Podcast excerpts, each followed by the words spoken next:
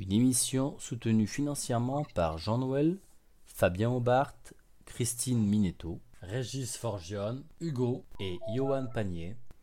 Si vous voulez nous soutenir comme eux, n'hésitez pas à aller sur tipeee.com slash eteachers. Allez, bonne émission. eTeachers, le podcast des profs numériques. Éducation numérique. Actu. Outils. Expérimentation.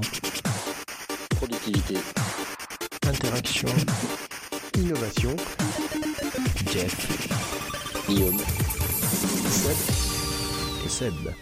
Bonsoir à toutes et à tous et bienvenue au numéro 105 de eTeachers. On est très content de vous retrouver ce soir. Salut Seb, comment vas-tu? Salut Guillaume, ben, content d'être là pour une émission qui démarre presque sans accroc. Presque sans accroc et en plus on a eu le générique en live ce soir alors que d'habitude on l'a toujours en post-prod et vraiment euh, c'était, euh, c'était, ça met dans l'ambiance, non euh, T'es pas d'accord Seb? Oh, tout à fait, Guillaume, bien entendu. Et puis surtout, ça faisait un moment qu'on voulait le faire euh, comme ça. Donc, euh, franchement, là, c'est impeccable. Ah ouais, Au plus, avec autant d'émissions d'affilée. exactement. Je crois qu'on n'a jamais enchaîné autant d'émissions à la suite rapidement parce qu'on n'a pas toujours une régularité euh, énormissime. En tout cas, euh, on est super content euh, d'être euh, ce soir avec une invitée particulière. Alors particulière pourquoi? Tout simplement parce qu'elle a son nom dans le générique et ça l'a gêné un peu. Et ben c'est pas grave.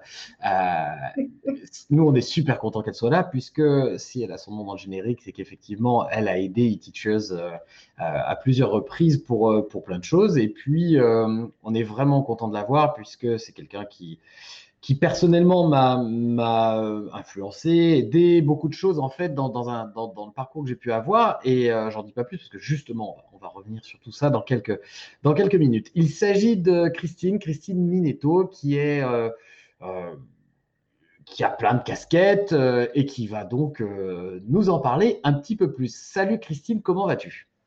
Bonsoir Guillaume. Euh, bonsoir à, à tous, si vous nous écoutez. Et, euh, et vraiment, euh, je suis contente, je suis contente de participer euh, à cette émission. Et d'ailleurs, j'ai répondu à ton invitation tout de suite. Et nous, on est content de t'avoir parce que, bon, ça fait quelques temps, moi, que je, je souhaitais, je souhaitais t'inviter. Et en fait, on a fran- on franchit quand même un peu un pas en t'invitant, tout simplement, parce que tu es la première personne qui, va dire, représente un peu notre hiérarchie d'une certaine manière. En tout cas, voilà, parce que tu es euh, IAIPR, enfin, je ne sais pas si on dit encore ça exactement maintenant. Tu vas, tu vas nous détailler tout ça. Voilà, inspectrice avec ce, ce, ce, titre qui fait peur à certains, euh, qui, euh, voilà. Donc, on va, on va parler de tout ça et on est content parce que c'est vrai que jusque-là, on a toujours eu des, des collègues, des profs, des, gens qui viennent de la tech, enfin voilà, des, des développeurs, des, voilà. Mais on n'a jamais vraiment eu des gens un peu plus dans le, dans la gestion, dans l'encadrement, dans le, dans est un peu le, le niveau au-dessus, si je puis dire. Et, euh, et voilà, donc euh, on va pas se mentir, euh, on se connaît assez puisqu'on a eu l'occasion de se croiser dans des concours de recrutement, dans, dans diverses choses. Et, euh, et ben voilà, on est content que tu sois avec nous ce soir et on va passer, j'espère, une heure, une heure intéressante tous les trois. Voilà. Alors, pour commencer, Christine, j'aurais voulu justement, j'en ai pas dit plus euh, volontairement, que tu nous parles un petit peu de ton parcours, ce que tu fais peut-être euh, aujourd'hui, ton activité principale, et puis euh, euh, ce que tu as pu faire un peu avant. Euh, voilà, en quelques mots, si tu veux bien. Mais oui, je veux bien. De toute façon, ça fait partie du, deal. Alors, moi, j'ai, euh, je suis inspectrice, effectivement. euh, C'est, euh, c'est un- mais c'est- on va- on peut démystifier un peu la chose. Voilà, Oui, je, vas-y, je dis que je suis démystifie. inspectrice. C'est pas très grave. Ça fait pas mal, je vous assure. Et, euh, en tout cas, euh, j'ai, j'ai été enseignante avant. hein, euh, J'ai été enseignante pendant près de 20 ans. Et puis, euh, ben justement, à la faveur d'un concours, euh, j'ai ensuite pu embrayer après sur euh, une carrière euh, d'inspectrice, d'académie inspectrice pédagogique régionale, puisque c'est IAIPR le titre exact. Et donc, euh, j'ai été, euh, donc ça fait 12 ans, oui, à peu près que je suis IAIPR, et j'ai été dans deux académies différentes. Et, et je me suis effectivement beaucoup intéressée au numérique, mais bon, peut-être que ça fera le- On va y revenir après. Ça, On- fera l'objet de questions peut-être après, je sais on- pas. On n'a pas précisé, euh, ou alors je ne l'ai pas entendu, dans quelle matière tu étais hier. Ah oui, pardon. Alors, c'est bon. pas un hasard en fait, parce Non. que justement aujourd'hui, je suis IA Hyper, mais je travaille pour l'Agence pour l'enseignement français à l'étranger. Et c'est vrai que euh, ma casquette discipline s'est un tout petit peu estompée euh, à cause de ce, de ce nouveau job qui est quand même un peu particulier et qui euh, recouvre euh, un petit peu du terrain de ce que sont les, les inspecteurs euh, établissements et vie scolaire d'habitude. Voilà. Très bien. Et c'est vrai que je suis, je suis inspectrice d'anglais. Et Voilà. Il y a hyper d'anglais, je suis très content. Bon, vous avez compris, les gens qui écoutent, je suis très content d'avoir Christine avec nous ce soir. Vraiment, ça me fait, ça me fait très plaisir. Et euh, au-delà de l'amitié qui nous lie, voilà, vous l'aurez compris, il y, a, il y a quand même une raison pour laquelle j'ai rencontré Christine il y a un certain temps maintenant, euh, puisque pour ceux qui écoutent l'émission régulièrement, je suis ce qu'on appelle un Yann, un interlocuteur académique pour le numérique dans mon académie. Ouais. Et euh, on se regroupe euh, régulièrement à Paris, en tout cas on se regroupait. Et j'avais eu l'occasion de te rencontrer pour la première fois il y a bien dix ans maintenant, je pense que ça doit être 2009 ou 2010, puisque tu étais venu présenter un guide à l'époque pour les langues vivantes qui présentait ce qu'on appelait, à l'époque on appelle toujours d'ailleurs, mais maintenant c'est un petit peu passé, ça s'appelle autrement, ce qu'on appelait au début la balado-diffusion. Donc la balado-diffusion, il faut bien imaginer qu'en 2008-2009, dans ces eaux-là, c'était quand même un peu la révolution pour l'enseignement des langues, puisqu'il s'agissait d'équiper euh, des élèves avec des, euh, à l'époque des lecteurs MP3 qui leur permettaient de s'enregistrer, d'écouter, enfin de, développer leur pratique euh, orale euh, la, plus, euh, la plus régulière possible, en étant la plus possible exposée à la langue. Avec un peu de recul, aujourd'hui, ça prête parfois à sourire, puisqu'on a vu les tablettes arriver, on a vu tout ça arriver, c'est cette, on va dire, cette massification des usages. Pas, j'aime pas bien le, le terme, mais c'est un peu l'idée.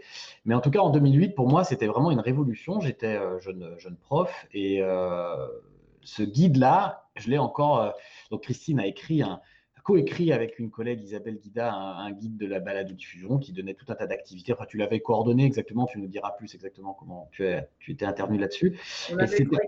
C'est un doc vraiment qui, qui, est resté pour bon nombre d'entre nous comme un peu la, la Bible. je sais pas si on eh, Allez, je, je te l'ai sorti ce soir. Voilà. Donc, euh, je sais pas, est-ce que tu voudrais bien nous parler un petit peu de cette, euh, de tout, cette réflexion, comment vous êtes arrivé à écrire ça, pourquoi, comment c'était ouais. venu? Parce que bon, maintenant, ça fait, c'est vieux, hein, euh, les nouveaux profs. C'est carrément vieux. C'est carrément vieux. Ça, je suis, je suis d'accord avec toi. Et tu vois, avant les lecteurs MP3.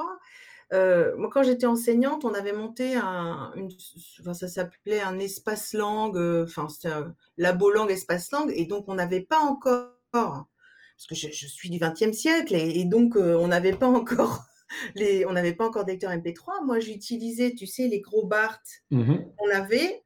J'avais fait acheter des casques à, à mon chef d'établissement et je travaillais sur cassette. Je faisais les, enregistrer les élèves sur cassette. Je sais pas si tu imagines, mais c'était déjà de la balado-diffusion. Oui. Et après ça, tu dis, aujourd'hui, on a les tablettes, etc. Le principe me semble rester le même. En tout cas, à l'origine, et il faut rendre à César, à César, ce qui appartient à César, moi j'avais entendu euh, Jean Sabiron, qui était un universitaire euh, de Poitiers et que j'embrasse si jamais il nous écoute, parce que vraiment, c'est lui qui m'a vraiment inspiré. Il, il, était intervenu dans une conférence des colloques de l'association Cyberlangue, qui a disparu maintenant, mais qui était une association formidable de, de gens qui étaient portés sur ces choses-là. Mm -hmm. Voilà. Et donc, euh, l'inspiration, elle est venue de là, parce que lui, il utilisait à l'époque, alors c'était des cabines téléphoniques, littéralement, hein, les enregistreurs à l'époque, c'était un peu gros, un peu pas facile à utiliser. Et il faisait ça avec ses étudiants. Et, tout est venu de là, et, porté par l'association Cyberlangue, voilà, on est avancé.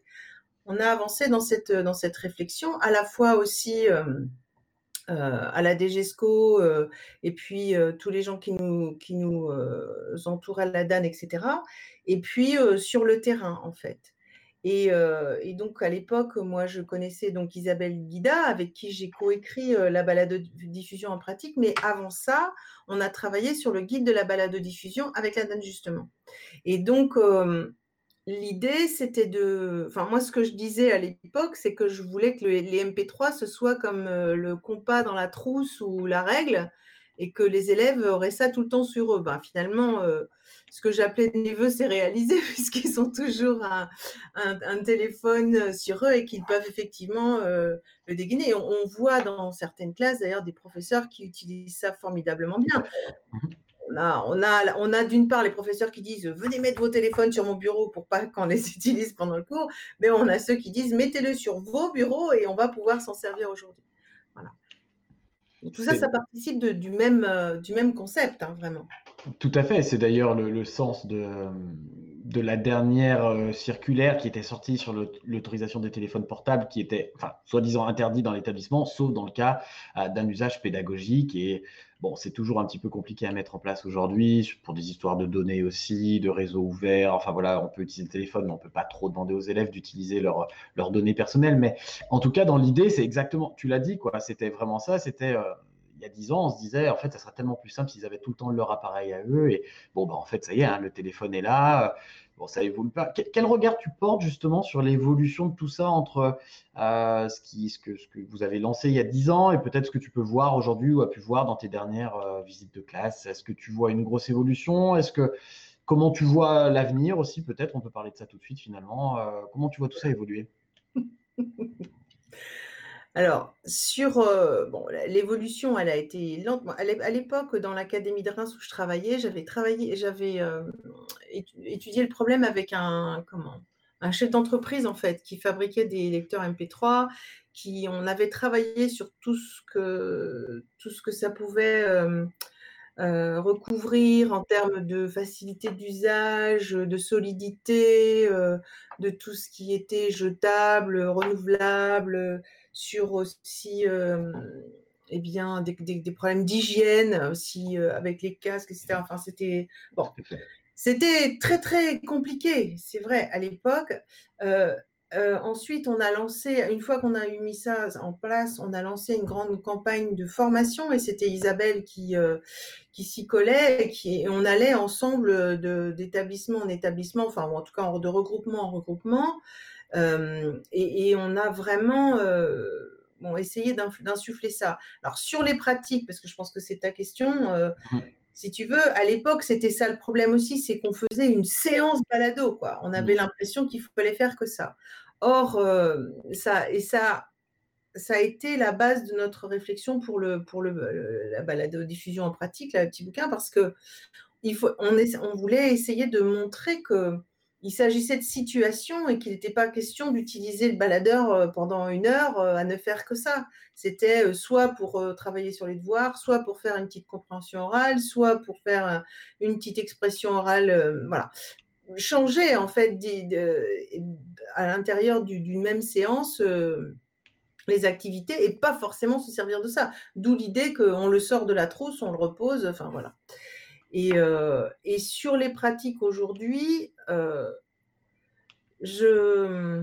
j'avoue que je ne, je, n'ai pas encore euh, trouvé de choses. Enfin, c'est-à-dire qu'il y a d'autres outils. Hein. Mmh. ce qu'il y a en plus aujourd'hui, ce sont les vidéos. C'est mmh. vrai que j'ai vu des cours absolument merveilleux. et notamment aussi dans le réseau parce que les équipements sont plus faciles à obtenir parce que ce sont des écoles privées quand je dis dans le réseau, je dis réseau des, Français à l'étranger. Hein, euh, mais euh, et, c'est vrai que c'est ça la grosse différence, c'est que du coup, on peut aussi travailler sur les expressions et toi, il y a une dimension même culturelle quand on travaille une langue qui passe à travers euh, la vidéo qui ne pouvait pas passer par, par juste les enregistrements quoi, de l'époque. Mais est-ce que tu as l'impression qu'à l'étranger, les établissements privés euh, donc du réseau AEFE ont moins de problématiques à faire utiliser le, les, appareils personnels des élèves que ce qu'on pourrait peut-être voir en métropole? Alors, il y a deux cas de figure parce qu'en fait, tous les établissements ne sont pas pareils, si tu veux. Ils n'ont pas tous les mêmes budgets, ni tous les mêmes, les mêmes effectifs. Tu as, as, des établissements où ils sont 3000, tu as des établissements où ils sont 22. Enfin, bon, c'est pas la même chose. Enfin, je veux dire, en termes de budget, du coup, ça change aussi. Mais on, voit des établissements qui, qui euh, dotent les élèves. Ils ont tous une tablette, par exemple, euh, où ils ont, euh, des Chromebooks, comme on dit, euh, Ouais. dans les couloirs. Ils- les élèves se servent, partent en cours, reposent. Enfin, c'est, tu vois, c'est quelque chose de facile, de fluide, etc. Après, il y a aussi des établissements qui n'ont pas ces moyens-là. Et donc, euh, voilà, j'ai vu des professeurs qui demandaient ben, d'utiliser euh, leur, euh, leur téléphone. euh, ou alors, il y a une tablette pour cinq et bon, ils se la passent ou ils font un travail de groupe ensemble, etc. Mais Bon, par rapport à ce que j'ai connu, si tu veux, en tant qu'enseignante, je me souviens très bien que dans le, le- un des lycées où je, je suis arrivée, je me souviens, j'ai dû me battre pour avoir cinq baladeurs. Ouais. Donc, j'imagine. que le proviseur, il se demandait ce que j'allais bien faire avec ça quand même. hein. C'est vrai qu'aujourd'hui, c'est plus facile quand même. hein. C'est plus facile et puis je pense qu'on va, de toute façon, on a souvent abordé ce sujet ici dans les Teachers, c'est quand même le, le futur. Après, la question, c'est toujours euh, la formation, euh, les usages, les usages pédagogiques. La technique, c'est une chose, mais ce, qu'on- ce qu'on en fait avec. Et, et- et justement, est-ce que euh, depuis toutes ces années, tu, tu- là, je parle, c'est l'inspectrice d'anglais que j'interroge, est-ce que tu as vu une amélioration quand même des compétences des élèves entre ces dix dernières années, peut-être grâce à ces outils ou, pas Ou euh, est-ce, est-ce que l'exposition à la langue qui a été rendue plus facile a augmenté les capacités de compréhension orale Ou alors c'est que Netflix qui a débarqué et qui a clairement aidé tous les enfants, ce qui n'est pas non plus Enfin voilà, est-ce que, tu as, un sentiment là-dessus ou c'est encore trop tôt? Bah, les grandes enquêtes le montrent quand même, hein, qu'il y a eu euh, une amélioration du niveau en langue euh, des élèves. c'est indéniable. Mais je pense que les professeurs aussi euh, se sont emparés euh, de ces outils-là et aussi ont pris conscience de l'importance de travailler l'oral autrement que dans la classe, j'interroge, tu me réponds, euh, enfin voilà, avec une, euh, une sorte d'autonomie donnée aux élèves. Mmh, Tout à fait. Je pense aussi que la- l'arrivée de, de la classe inversée, ça a aussi aidé, à, ça a contribué à ça. C'est bon, quand, quand je suis partie, juste avant que je parte dans le réseau, j'étais à Strasbourg, on avait commencé un tram là-dessus justement sur euh, les travaux, c'est les travaux académiques. Académiques Excusez-moi, parce que je- on est Non, quand même les rois pour parler en sigle. Euh, je, je suis hyper, je travaille à la EFE, donc je, je ce que Ah, trams, effectivement, c'est ça, tout à fait. Et donc, et donc voilà, on travaille. Et ça, si tu veux aussi, je pense que ça, c'est- cette façon de travailler là aussi, ça, ça a été un levier pour utiliser euh, des outils où les élèves s'entraînaient, pouvaient euh, euh, fournir quelque chose sur lequel ils avaient eux-mêmes apporté un feedback. Tu sais, c'est un les quatre piliers de Stanislas Dehaene. Il faut se tromper, il faut recommencer et, s'améliorer. Bon, et, ça, je pense que ça, a aussi un peu libéré les choses, le fait qu'on se dise que les choses pouvaient se passer en dehors de la classe. Tout à fait. Aujourd'hui, euh, dis-moi si tu as des questions, sinon moi je vais enchaîner, mais vas-y. Oui, justement, je me demandais, euh, puisque Christine, tu as parlé euh, de ces, euh, des premiers appareils que tu as connus pour les premiers temps de ce qui était avant la balado-diffusion. Donc, tu as quand même un regard qui est assez ancien dans tout ce qui est technologie. Ne te moque pas. ne te moque pas. Non, loin de moi, euh, cette idée, c'était pas dans ce sens-là. Euh, J'ai connu des appareils hors d'âge, euh, moi aussi, dans mes premières années. Non, ma question c'était, depuis ces premiers appareils à l'ergonomie très très compliquée, aux appareils actuels où on a un bouton, on peut avoir son enregistrement de fait et avoir accès à des tas de fonctions élaborées, quelle était, euh, d'après toi, la part, le changement qui s'était opéré dans les enseignants qui s'étaient emparés, qui s'emparaient, qui s'emparent de ces outils Est-ce qu'il y a eu une évolution? Par là, je- j'entends, est-ce que, en définitive, la part des geeks, parce qu'il fallait être geek pour s'emparer d'objets un peu lourds comme les, premiers que tu as cités, euh, a diminué pour laisser la place à une pluralité des profils pour s'emparer euh, de la technologie et l'utiliser en classe? Alors, tu vois, tout ce que tu décris, en fait, ça me fait penser à la métaphore du crayon, que vous connaissez sans doute, hein, les geeks étant euh, la, mine du crayon et, euh, puis euh, ceux qui veulent pas, l'autre bout du crayon. Moi, je l'ai souvent utilisé, cette image-là, parce qu'en fait, en tant que, en tant que cadre, tu vois, pour, pouvoir impulser, il faut qu'on s'occupe bien aussi de la pointe du crayon et qu'on les protège parce que, parce que ces geeks essayent des choses un petit peu hors des clous parfois ils ont, ils ont peur de sortir du bois parce qu'ils justement ils, ils, servent pas ce qu'ils pensent qui serait formidable de montrer. Enfin voilà, bref. Alors pendant que voilà, pendant que les autres les en empêchent, disent ouais c'est compliqué, moi je comprends rien. Enfin voilà. Ça c'est tu vois c'est un schéma qui est récurrent et quelle que soit l'époque, tu vois que ce soit à l'époque des Barthes ou que ce soit à l'époque du tableau blanc interactif, ou que ce soit je sais pas, ce qui, arrivera plus tard, des hologrammes, des je sais pas quoi. Il y aura toujours des gens qui vont se lancer euh, parce que ça les intéresse, parce que ça pique leur curiosité, parce qu'ils ont, voilà, ils ont cette, cette nature, on va dire. Et puis, et puis les professeurs qui ont besoin d'être davantage accompagnés. Et je veux dire, c'est le rôle, je pense, de l'institution d'être à l'écoute de ces différents profils de professeurs et à la fois de sécuriser ce qui peut se développer parfois, si tu veux, à l'aune d'une situation, hein, parce que ben voilà, il y a des on réfléchit ou on a un problème et on essaie de trouver une solution, donc on se tourne vers le, numérique pour trouver cette, pour, pour améliorer la situation. Et puis aussi pour ceux qui réclament qui n'osent pas se lancer parce qu'ils se sentent pas à l'aise. Enfin, moi-même, je suis pas une geek, tu vois ce que je veux dire. Je, je serais pas capable de faire la moitié de ce que vous êtes en train de, de mettre en place là, rien que dans l'émission Teachers.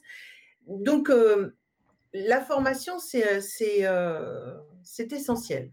On ne peut pas avancer sans ça. C'est ça qui est intéressant en fait dans, dans certains profils, parce que c'est rare d'avoir des gens qui s'intéressent au numérique sans avoir ce côté un peu geek. Enfin, c'est pas rare, c'est faux ce que je dis, mais euh, souvent, les gens qui s'intéressent au numérique, c'est qu'ils ils en ont fait eux-mêmes beaucoup au début. Enfin, voilà, ils ont réfléchi, donc ils sont un peu geeks. À ce côté, moi, je suis un peu comme toi. Je suis geek, hein, euh, clairement. Enfin, j'aime pas, j'aime pas ce terme. Mais en tout cas, j'aime ah bien. bien, geek. voilà, mais, mais, euh, mais clairement, je, je j'ai toujours milité pour l'inverse dans les formations, c'est-à-dire que plus, plus ça commence à devenir compliqué à expliquer sur l'usage d'un outil à des gens qui ne le sont pas, euh, moins, plus ça veut dire que c'est, c'est, pas bon en fait. Tu vois ce que je veux dire? C'est pas, il faut que, si on veut aller vers une densification des usages, une massification des usages, pour que tout le monde puisse les utiliser et le comprendre, les comprendre, il faut que ce soit simple. Il faut pas les premiers trucs de balado. Je me rappelle au début pour dupliquer les fichiers, il fallait avoir plus 12 en Linux pour. Ouh là là là. Forcément, les gens n'arrivaient pas, ils laissent tomber, ils, prenaient les clés une par une et ils mettaient le fichier les clés sur les clés une par une. Donc, euh, au bout de trois semaines, tu allais les revoir et ils te disaient, non, mais attends, et ils disaient, arrête tes conneries, enfin, c'est pas possible, je vais pas faire ça, je perds un temps fou, euh, voilà. Et petit à petit, vraiment, quand on a commencer à avoir des outils qui étaient performants et qui parlaient au plus grand nombre, là, ça a commencé à marcher. Et c'est ce qui est encore un peu compliqué parfois avec les tablettes. Il y a des usages intéressants, mais c'est toujours trop lourd. Euh, la, technique bloque énormément. Et si on n'est pas justement un peu aventureux, un peu geek, eh ben moi, je comprends le prof lambda qui, qui flippe un peu, qui veut bien faire sa séance tablette et qui se retrouve le nez dans le, hein, qui se trouve euh, coincé parce qu'il euh, y a un truc tout con qui ne sait pas faire tout de suite ou il n'a pas pensé tout de suite et qui fait sur 55 minutes de cours, il en a déjà perdu 5, voire plus, à essayer de régler un truc. Il dit, bon, laisse tomber, euh, euh, je sais pas autrement. Donc, je pense qu'il il faut vraiment euh, arriver à former le plus possible. C'est là la clé, quoi. Mais, mais pas à former le geek, tu vois. Je il y a, parce qu'il y a deux choses. Il y a, il y a, le fait que, oui, il y a les geeks. Il y a, il y a les, en fait, il y avait un inspecteur général qui appelait ça les géo trouvent tout. Tu sais, ceux qui sont un peu les oh découvreurs. Et puis après, tu as les suiveurs quand même. Pardon? Excuse-moi. Monsieur Monanteuil. Oui, c'est ça, c'est mmh Monoteuil. Euh, et donc, il y a les suiveurs, il y a des gens qui vont être quand même volontaires pour essayer des choses. Ça, c'est la première chose. Et puis après, bon, tout, tout, tout le reste de, voilà, de, des, professeurs qui sont moins aguerris. Mais euh, il y a aussi le fait que la technologie, elle évolue sans arrêt. C'est exactement ce qu'on est en train de dire. C'est-à-dire que, évidemment, le temps que tu te mettes à la page avec les balados, euh, les petits machins qu'il y avait dans la trousse, et que après, ben, il faut que tu en arrives déjà à la tablette, il euh, faut la manipuler, il faut pas se tromper, il faut ceci, faut cela, c'est fragile, etc. Bah, et bientôt, il y arrivera autre chose, si tu veux. Mmh et ça, ça nécessite une capacité d'adaptation qui est littéralement, euh, si tu veux, une des compétences que doivent avoir tous les professeurs qui entrent dans le métier. C'est-à-dire à s'adapter, à évoluer sans arrêt avec ce qui va nous être proposé comme outil, je pense. Complètement. Oui, et on peut que comprendre que ça puisse euh, effrayer certains collègues, cette perpétuelle course en fait pourrait rester en place. hein. C'est le, le paradoxe de, de la Reine Rouge. On est obligé de courir pour courir, mais simplement pour rester dans la course au même niveau.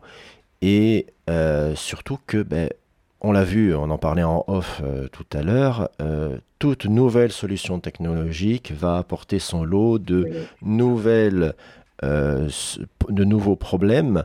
Et donc, euh, donc, il va falloir chercher de nouvelles solutions et on ne peut jamais, en gros, se, se reposer sur des lauriers. Après, ça reste quelque chose qui, malgré ce qu'on peut en Mhm. dire, dans pas mal de, chez pas mal de collègues, reste inhérent à notre métier. On ne reste pas là à attendre et on est toujours là à chercher, ben oui, alors je prévois cette solution-là, je prévois cette, ce- d'utiliser ça, mais je sais que, euh, bon, peut-être que si ça ne fonctionne pas, il va falloir que je pense à faire autre chose. C'est ça. C'est- Si tu veux, je, moi je me souviens très bien euh, quand euh, on travaillait sur les premiers labos de langue et euh, euh, quand j'étais enseignante, et je, je n'allais pas faire une séance en labo de langue sans avoir un plan B. Parce que de toute façon, euh, s'il y avait plantage, il fallait tenir euh, les élèves et donc, c'est, donc il fallait avoir un plan B. Et, et tu, enfin, je veux dire, tu peux pas, tu peux pas vivre comme ça. C'est pas... Et puis ça reste, ça reste des outils. Je veux dire, tu penses à un prof de maths qui utilise, euh, je sais pas, le compas ou l'équerre, il fait pas un cours complet où il fait que de l'équerre et que du compas. En fait, ça reste, c'est, je veux dire, ça, ça a jamais, c'est le principe même de l'outil. Il faut qu'il y ait quelque chose derrière. Il faut que ce soit ou un dictionnaire ou, ou on fait pas des séances où, euh, toute l'heure où on cherche quelque chose dans le dictionnaire. Il faut bien sûr qu'il y ait une, une finalité et un, un objectif. Je voudrais justement qu'on avance un peu maintenant sur euh, ce que tu as fait il n'y a pas très très longtemps, à savoir participer aux, aux États généraux du numérique, parce qu'on en a parlé, mais en même temps, j'ai trouvé que c'était un peu passé sous silence auprès du, plus grand nombre, peut-être à cause de la crise sanitaire aussi d'ailleurs. Enfin, je parle en tout cas dans mon académie, euh, ça a été quand même assez réservé euh, aux, personnes les plus proches des, instances numériques, de la DAN, tout ça. Même nous, en tant qu'IAN, on n'a pas pu être invité. Enfin, voilà, bon, c'est pas grave, mais je veux dire, je pense que c'est la crise sanitaire. Donc, euh, si tu peux nous dire un petit peu, toi, dans quel cadre tu es intervenu, euh, quel était un peu le, euh, ta thèse, en tout cas, ce que, tu, ce que tu as pu dire, ce que tu as pu y entendre aussi, peut-être. Enfin, voilà, si, tu peux nous raconter un petit peu ça. Alors, de- d'après ce que j'ai compris, quand même, les, les- les états généraux du numérique euh, sont du numérique éducatif, hein, parce que c'est quand même. euh, Oui. euh, ils se sont euh, déroulés dans chaque académie. Et moi, j'ai assisté un petit peu, si tu veux, à l'issue. euh, c'était le 5 et le 4 et le 5 euh, novembre, je crois, c'était il y a un mois. Moi, je suis intervenue au compte, pour le compte de de l'AEFE et dans un atelier spécifique sur ce qui s'était passé à l'international en ce qui concerne l'enseignement à distance. Puisque euh, eh bien, chaque pays s'est retrouvé dans cette situation et en fait, si tu veux, l'AEFE avait quand même une petite longueur d'avance puisqu'en fait, nous, on a connu les étapes dans chaque pays. Donc, ça a commencé en janvier en Asie. Et puis après, ça a fait l'effet boule de neige, puisque finalement, en France, ça a commencé en mars. Mais nous, ça faisait déjà deux mois que c'était la crise, que tous les établissements étaient fermés, que euh, on ne pouvait plus circuler dans les pays. On avait des élèves euh, qui étaient partis en vacances de Noël et qui n'avaient pas pu revenir euh, dans leur lycée à Pékin. On avait des profs dans la même situation. C'était voilà. Donc, c'est vraiment là-dessus, en fait, sur ce que, sur, que je suis intervenue. C'est un atelier en anglais. Parce qu'en fait, il s'agissait de, de montrer finalement quels outils chaque institution avait euh, sélectionné pour euh, faire fonctionner euh, le mieux possible l'enseignement à distance. Donc c'est là-dessus que je suis intervenue et tu vois ce qui est intéressant c'est que à la fois nous on a utilisé des outils institutionnels qui existaient déjà c'est-à-dire magistère pour la formation des enseignants on a laissé les établissements faire avec les outils qui étaient les leurs on a aussi fait des tractations euh, directement nous avec euh, Zoom pour pouvoir avoir des licences et finalement vulgariser un peu l'utilisation de cette chose qui était quand même pas très RGPD. Départ, hein. mmh tout à fait. Départ, donc voilà, on a, on a, on a fait toutes ces, on a avancé sur toutes ces pistes là pour pour pouvoir à la fois, c'est assez certain, s'occuper des élèves dans des pays très différents, des pays très bien dotés où, c'était déjà, tu vois, par exemple dans les pays, euh, je sais pas, scandinaves par exemple, où les élèves même passent leur bac avec des ordinateurs. Euh, voilà, tout ça c'était. Mais euh, tu avais aussi des situations à Madagascar par exemple, où les élèves ne, ne sont pas dotés en dehors de l'école. Enfin, je veux dire, ils n'ont ni ordinateur, ni Wi-Fi, ni Internet, ni rien. Mmh. Beaucoup, tu vois, parce qu'il y a aussi. Les, lycées sont privés, mais il y a aussi des lycées qui euh, accueillent des enfants euh, de, CSP euh, défavorisés, puisqu'il y, a un système de bourse. Donc voilà, c'est juste pour expliquer pourquoi il y a des, élèves qui avaient des, situations très, très différentes. Et donc, en fait, voilà, je suis intervenue pour dire, c'était mon idée première, c'est-à-dire qu'à la fois, tu as des outils mais euh, l'humain ne peut, pas disparaître, tu vois, euh, de, derrière la caméra, il faut un humain et il faut cette relation, euh, cet accompagnement, que ce soit des élèves, des parents, des enseignants, des chefs d'établissement, des directeurs d'école. Tout le monde avait besoin en fait d'être accompagné, d'être oui, d'être accompagné. Enfin, je veux dire, euh, il, faut savoir qu'il y a des. Euh, moi, je, tu vois, je suis très en rapport avec des, formateurs dans le monde entier. Il certains me racontaient en Amérique du Sud euh, les conditions où en fait les gens étaient en, confinement total depuis le mois de mars. Depuis le mois de mars.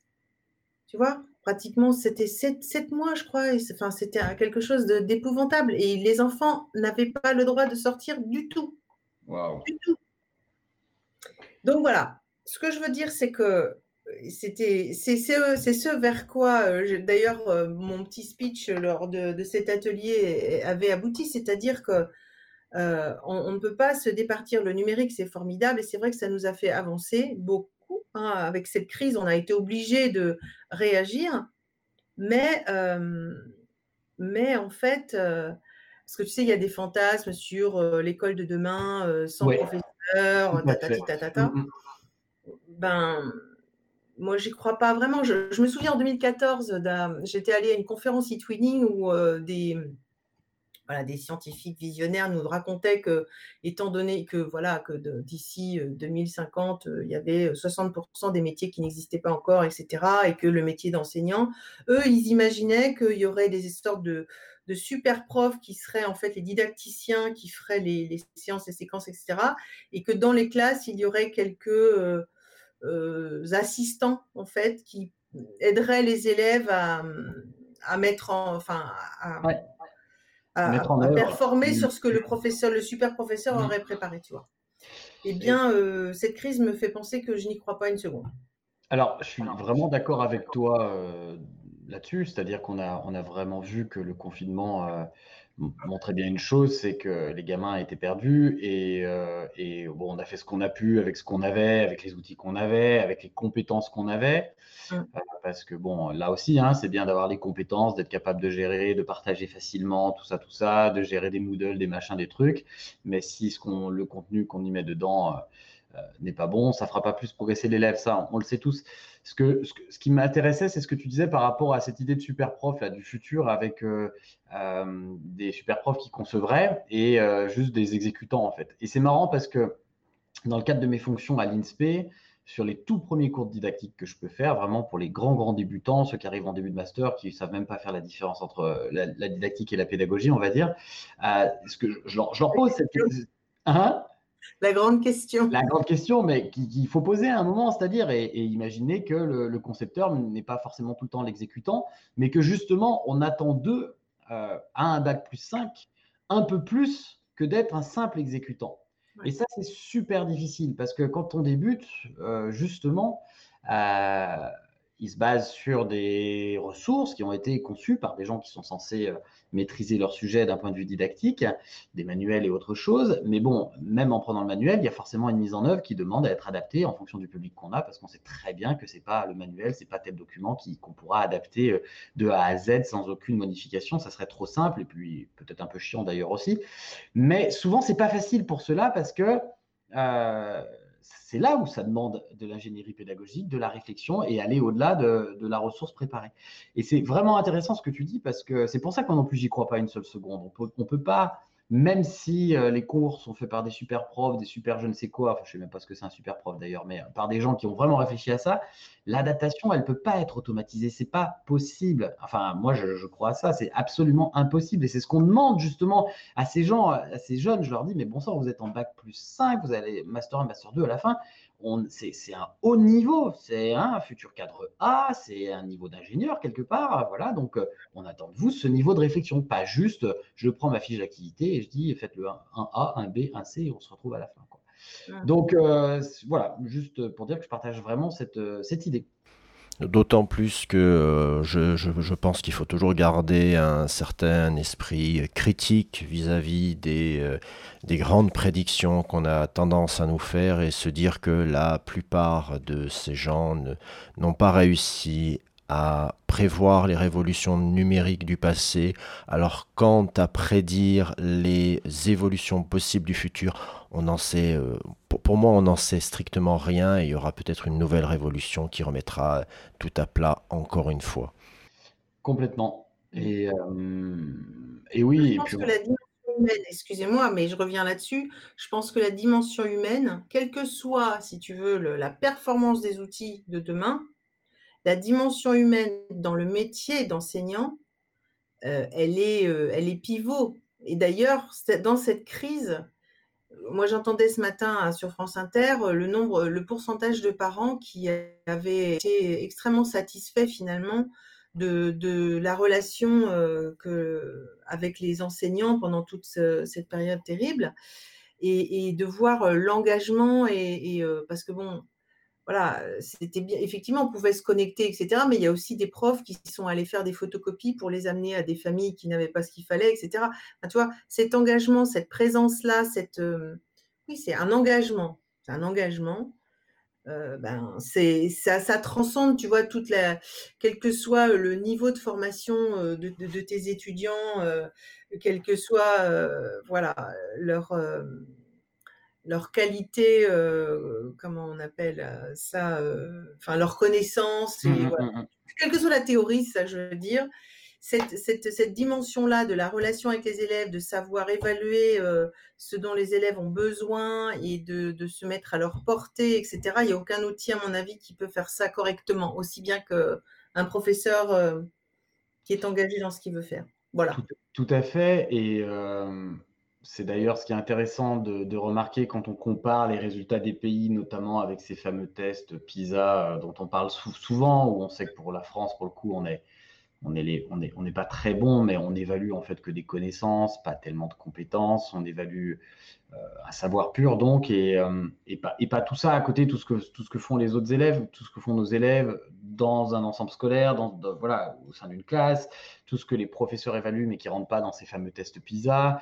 Euh, voilà, donc c'est la grande question de l'évaluation de toute façon, hein, mais je, suis, je trouve que vraiment cette crise a montré exactement qu'on ne pouvait pas faire sans des gens en fait. Hein, C'est-à-dire que même, les, même tous les, outils qui existent aujourd'hui et qui sont super pour plein de trucs. Je pensais, l'autre jour, je suis allé voir euh, une, jeune collègue dans sa classe et elle faisait un, elle faisait un, Quizlet. Tout le monde connaît Quizlet. Je sais, je sais pas si vous utilisez ça dans le premier degré, mais euh, c'est vraiment, tu rentres une banque de données, euh, tu rentres une banque de données de mots et puis l'outil te crée plein de jeux de mémorisation associés à ça. Bon. Et elle faisait ça en, direct dans la classe et ça marche très bien. Je dis, mais ça, il faut que les élèves ils le fassent tout seuls pour le coup. On ne vous forme pas à Bac plus 5, je reviens là-dessus, pour juste faire un Quizlet, parce que ça, c'est un exercice qui est automatisé. On attend de vous quand même autre chose, une réflexion autre. Et ça partait vraiment d'un très bon sentiment. Elle me dit, ah oui, d'accord, mais j'ai besoin de faire ça quand même, parce que oui, d'accord, très bien, mais ça, clairement, c'est le genre de truc qu'ils peuvent faire à la maison. C'est un outil pour être automatisé, parce que, baf, ils ont besoin de mémoriser du vocabulaire. Nous, on n'avait pas ça, le même vocabulaire, il y a un moment, il faut quand même le mémoriser. Voilà, hop, on donne ça. Par contre, en classe, c'est vous qui êtes là et c'est votre perception des choses, votre ingénierie euh, qui doit amener les élèves à passer encore un palier. Et bien ça, c'est pas évident. Et, euh, et c'est vraiment là-dessus qu'il faut axer, je pense, aujourd'hui, la formation et le travail avec tous les outils dont on a parlé, bien sûr. Mmh. Des outils qui doivent rendre les élèves un peu plus autonomes aussi, de toute façon, parce que c'est quand même aussi ça le- la grande avancée. Exactement. Mais euh, voilà, d'ailleurs, aujourd'hui, j'ai partagé sur le site d'académie dont je m'occupe un article qui a été fait par des gens qu'on connaît là sur l'IFE à Lyon, euh, sur la fameuse question du traducteur. Là, je parle vraiment des, euh, langues vivantes, hein, toujours avec euh, tous les profs de langue aujourd'hui euh, se plaignent que les enfants, euh, quand on leur demande un travail à la maison, le premier truc qu'ils font, bien évidemment, c'est de se jeter sur un traducteur automatique euh, pour avoir plus rapidement les, mots, ce qui est à l'opposé de la manière dont on peut enseigner. Et en fait, je crois qu'il faut faire attention à ça, c'est-à-dire, euh, bien sûr, mais il ne faut pas non plus diaboliser, parce que vous demandez à n'importe qui dans la rue aujourd'hui qui part dans un pays dont il ne parle pas la langue, le premier truc qu'il va faire, surtout avec l'iPhone et avec ses nouvelles fonctionnalités de traduction en direct et compagnie, il va utiliser ça. Donc la question, c'est plutôt comment on les accompagne avec ça, comment on les aide à devenir un peu moins euh, dépendants de cet outil, mais aussi savoir l'utiliser parce que par moment, ils en auront besoin. Voilà. Et, euh, et c'est une, une vraie question. C'est clairement le truc. euh, J'ai des collègues l'autre jour qui me disaient, mais t'imagines ça, ça va, euh, ça va nous rendre, ça, on nous prend notre boulot en fait. C'est, euh, je, je sais pas, je crois pas qu'on nous prenne notre boulot, mais en tout cas, face à des adolescents en situation, il y en a un paquet qui déjà qui disent ouais mais ça sert à quoi et pourquoi, euh, qui vont, qui pourraient dire bah à quoi ça sert maintenant parce que de toute façon mon téléphone il le fera en direct. Et ben peut-être. Donc qu'est-ce qu'on répond à ça et comment on les aide à construire et aller au-delà de tout ça, de ces représentations un peu, euh, un peu fastoches quoi. Voilà. Euh, D'autres choses à ajouter là-dessus, non? Non, enfin, je veux dire, ça, ça, ça pourrait être, euh, enfin, on pourrait continuer encore longtemps à dire que les outils ne sont que des outils. Je veux dire, enfin, ils ne sont, ils n'ont de succès que s'ils sont bien utilisés. Donc, ça va, ça marche pour Google Translate et ça marche pour tous tous les autres outils, Exactement. en fait. Exactement, exactement, exactement. Donc, euh, les gé- généraux du numérique, qu'est-ce que, qu'est-ce que tu entends de ton côté? À quoi ça va, hum, à quoi c'est censé servir? Est-ce que c'est juste un gros point? Qu'est-ce qui va, qui va ressortir de tout ça? Est-ce que tu as des idées? Est-ce que tu sais? Sait? C'est un peu flou encore pour nous, ça, exactement. Je- Moi, j'ai écouté toutes les conférences. Après, euh, on peut les regarder en ligne. hein. Tout a été enregistré et bon, c'était euh, ce qui, ce qui, ce était intéressant de constater, c'est qu'il y a une prise de conscience quand même, à la fois par les, euh, par les collectivités, euh, voilà, que euh, on, ne peut pas faire sans. Il faut, euh, tu vois, c'est toute l'idée, notamment dans le primaire, d'apprendre le code et tout ça, c'est qu'il faut accompagner les élèves pour devenir vraiment euh, compétents dans, dans tout ce qui concerne le numérique. Et on ne peut pas le faire sans équiper, sans former, sans informer, etc. hein, tout en se protégeant. Euh, et, tout ça, ça a été dit, si tu veux, par les différents, euh, par les différents intervenants. euh, et c'est ça qui était intéressant. Après, il y a déjà eu des tentatives sous d'autres gouvernements. il, devait y avoir des tablettes pour tous les élèves de cinquième. Enfin, on peut pas. Les, États généraux ont le mérite, comme tu dis, au moins de faire le point, de voir comment les choses ont évolué ou n'ont pas évolué, et les, quelles sont les nécessités d'aujourd'hui et de demain pour qu'on fasse de nos élèves des citoyens éclairés, parce que je rappelle que ce sont les valeurs euh, aussi de, de notre euh, système éducatif. Système éducatif qui est beaucoup décrié en France, mais je veux juste rappeler là, je me sers de, excuse-moi, je prends la tribune, mais pour dire que le système éducatif français est un, est un système qui est euh, mais admiré partout dans le monde Je et crois, qu'il y a des parents qui des parents étrangers qui, qui tueraient littéralement pour que leur enfant aille dans un lycée français. Donc je, je veux juste dire que euh, voilà, c'est ces valeurs-là de tu vois de, de faire des, des, des citoyens éclairés, de toujours amener les élèves à réfléchir, etc. Et et, euh, et ça c'est euh, euh, c'est le c'est aussi, ancré, si tu veux, dans la réflexion sur le numérique, parce que avec tout ce qui se passe sur les réseaux, le fake news et whatever, c'est important qu'on les accompagne et qu'on les guide aussi là-dedans. On ne peut pas les laisser se débrouiller tout seuls. C'est pas possible. Et donc, moi, c'est ce que j'ai entendu euh, pendant les états généraux du numérique. C'est tout ce que tout le monde doit faire, peut faire. Euh, voilà. Comment chacun se met en marche pour euh, aller dans le même sens et accompagner l'école et, les élèves au mieux. Après, je, ne suis pas, enfin, si tu m'attends de moi que je te dise qu'il va y avoir un miracle, je pense pas que je vais pouvoir te le dire. Non, et puis, et puis euh, on n'est plus. Ça y est, on croit plus, on croit plus au Père Noël non plus. Mais euh, la, question, c'était, voilà, comme tu l'as dit, on n'en est pas au premier plan numérique. Hein, euh, Est-ce que c'est encore la, montagne qui accouche d'une souris ou je crois que la, prise de conscience numérique, ça y est, tout le monde là maintenant, on en parle de partout. c'est c'est là.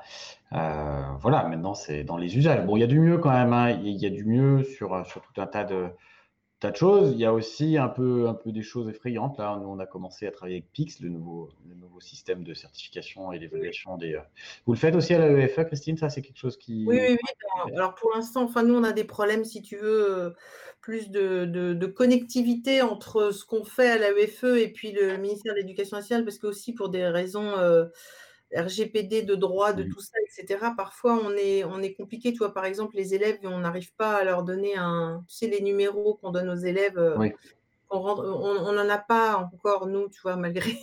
On a 30 ans, hein, mais on n'est pas encore. on n'est pas encore dans les bases.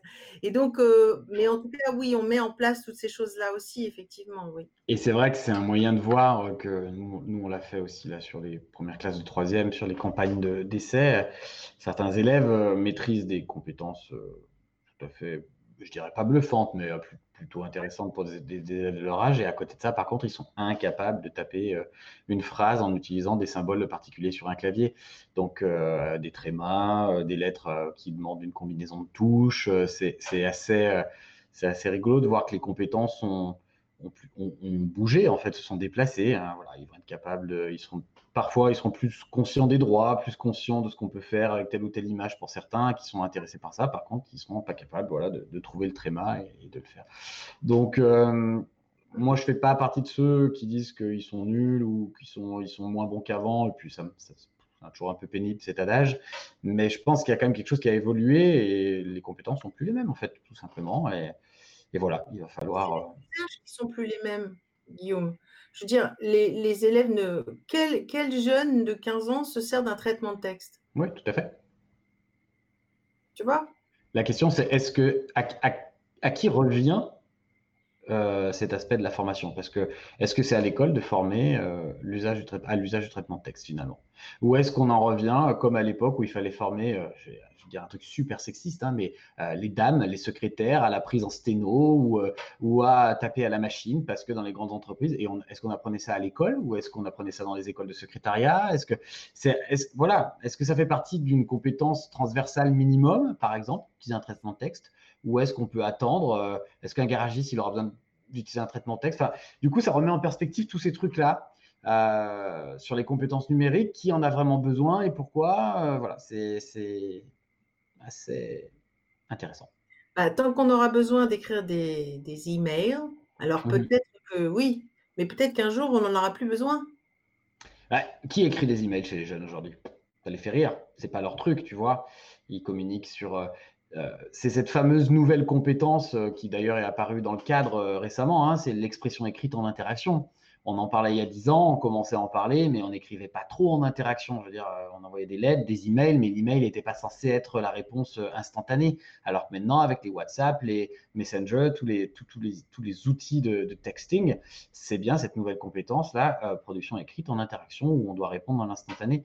Et ça change aussi les codes d'ailleurs. Et ils écrivent, ils écrivent plus, mais différemment. Donc, rédiger un email, on le voit pendant le confinement, ça a vraiment montré ça. Les élèves qui avaient besoin de communiquer avec nous, mais qui communiquaient avec nous via les messageries des ENT, euh, comme si c'était euh, des messageries instantanées, et donc ils ne comprenaient pas quand on leur disait, mais attends, c'est pas possible, il faut, dire bonjour, au, moins un titre, virgule, et au revoir, et, euh, et, voilà.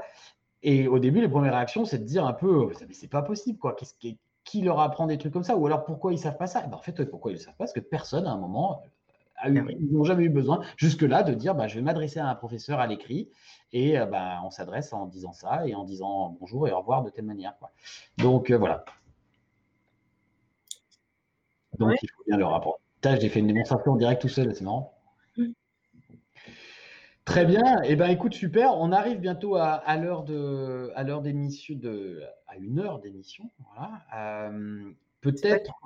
Pardon? C'est passé très vite. Ça passe toujours très vite en haute compagnie, Christine. Tu le sais, oui. Ah là là. Euh, comment tu vois, euh, comment tu vois ton les années à venir là par rapport à tout ça? Sur est-ce que tu vois vraiment des changements encore majeur arrivé euh, Comment tu vois comment tu vois tout ça? Alors, euh, tu vois, tu, disais, euh, il, faut qu'on leur apprenne un certain nombre de choses. Je pense qu'il y a aussi des choses que les élèves doivent développer par eux-mêmes. En tout cas, ce, que, ce, que je, ce dont j'ai l'impression, c'est que ce vers quoi on se dirige, c'est sûrement un peu de l'hybride. Tu vois, mmh ce qu'on ce qu'on est en train de vivre un peu dans certains établissements, en tout cas à l'étranger, c'est ce qui se passe avec des élèves qui, euh, qui viennent une semaine sur deux ou des choses comme ça. Et, euh, et donc ça, ça ne se fera pas sans les, sans les outils numériques. Mais pour, euh, tu vois, optimiser le temps qu'on peut passer avec, avec les élèves, eh bien, il y aura peut-être, enfin, c'est l'impression que j'ai, parce que on, dans cette période, a quand même fait bouger certaines lignes en fait. Et euh, alors je, ne pense pas, si tu veux, à des élèves qui ne qui ne viennent pas en classe, etc. Mais c'est-à-dire que le, temps scolaire n'est pas forcément le temps euh, in situ. C'est ça que je veux dire. Tout à fait.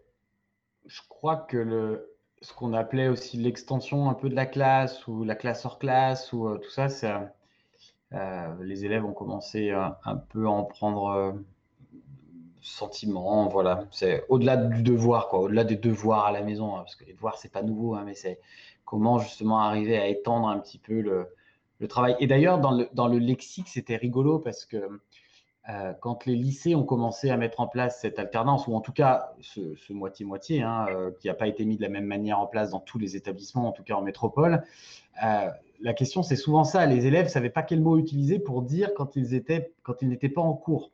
Certains parlaient de ouais, mais comment je fais mon travail scolaire, mes devoirs, comment je fais mes devoirs, alors qu'en fait, ce n'était pas des devoirs, c'est du cours asynchrone. Enfin, tu vois, même dans, la terminologie, pour certains collègues et les élèves, du coup, c'est pas clair en fait. Est-ce que quand on est hors classe, est-ce qu'on est forcément dans du devoir à la maison, hein, les, fameux, les fameux devoirs du soir, ou est-ce qu'on peut être justement dans l'enseignement hybride Et je crois qu'il y a une réflexion à avoir là-dessus, sur ce que ça veut dire. Hum, je, veux juste ajouter que on, a fait des, euh, enfin, il y a eu plusieurs enquêtes hein, qui ont été faites, et là justement, j'ai assisté à, une conférence à l'IFE euh, sur euh, justement les effets de, de, tout ça, de l'enseignement à distance. Et il y a eu des, questionnaires qui ont été passés aux parents sur euh, voilà l'impact que ça avait eu sur euh, leurs enfants. Et curieusement, euh, enfin pas curieusement, justement, les enfants qui avaient l'habitude de travailler, même chez les petits au primaire, hein, qui avaient l'habitude de travailler en classe inversée, tu sais, avec des capsules, avec ça, c'est eux qui ont été le moins. Enfin, les parents disaient ça ne changeait pas grand-chose pour eux.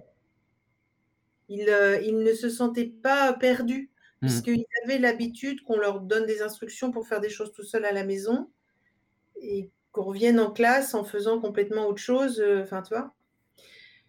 Et mmh, je pense que c'est c'est ça le fil rouge, tu vois. Oui, oui, oui, tout à fait, parce que personne n'espère euh, installer un système comme ça en imaginant qu'il y aura d'autres pandémies de la même sorte.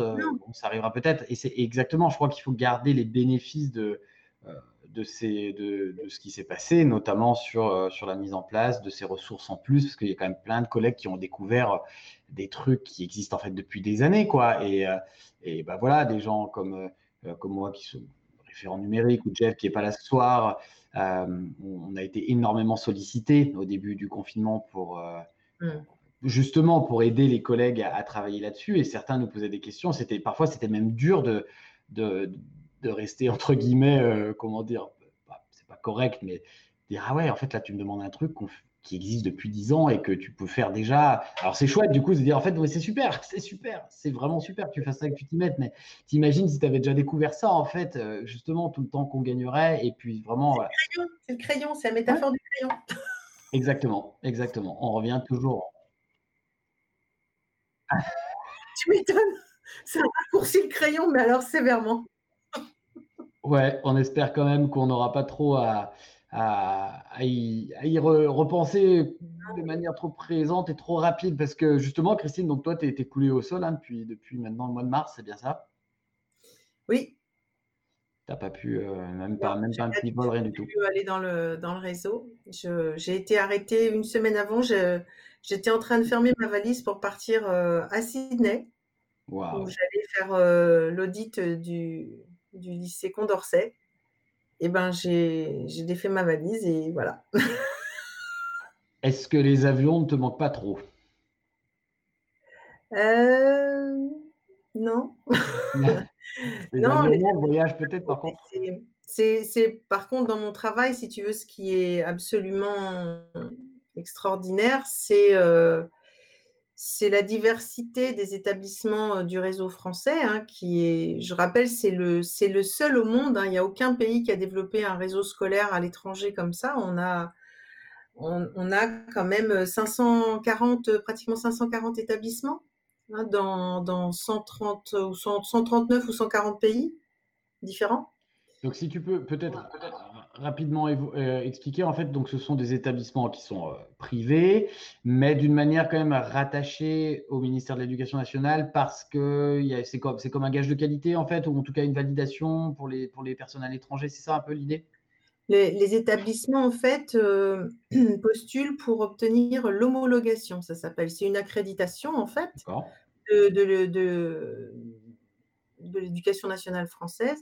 Et donc, ils doivent respecter un certain nombre de, un certain nombre de critères, en fait. Bien sûr. Et c'est ça que je vais vérifier. Mais si tu veux, il n'empêche que ce sont tous des établissements. Autant en France, si tu veux, quand tu rentres dans un collège, tu t'attends un peu à un certain nombre de choses. Toi, en tant que formateur, tu, tu, tu, rentres dans des établissements, tu, ça va se ressembler quand même.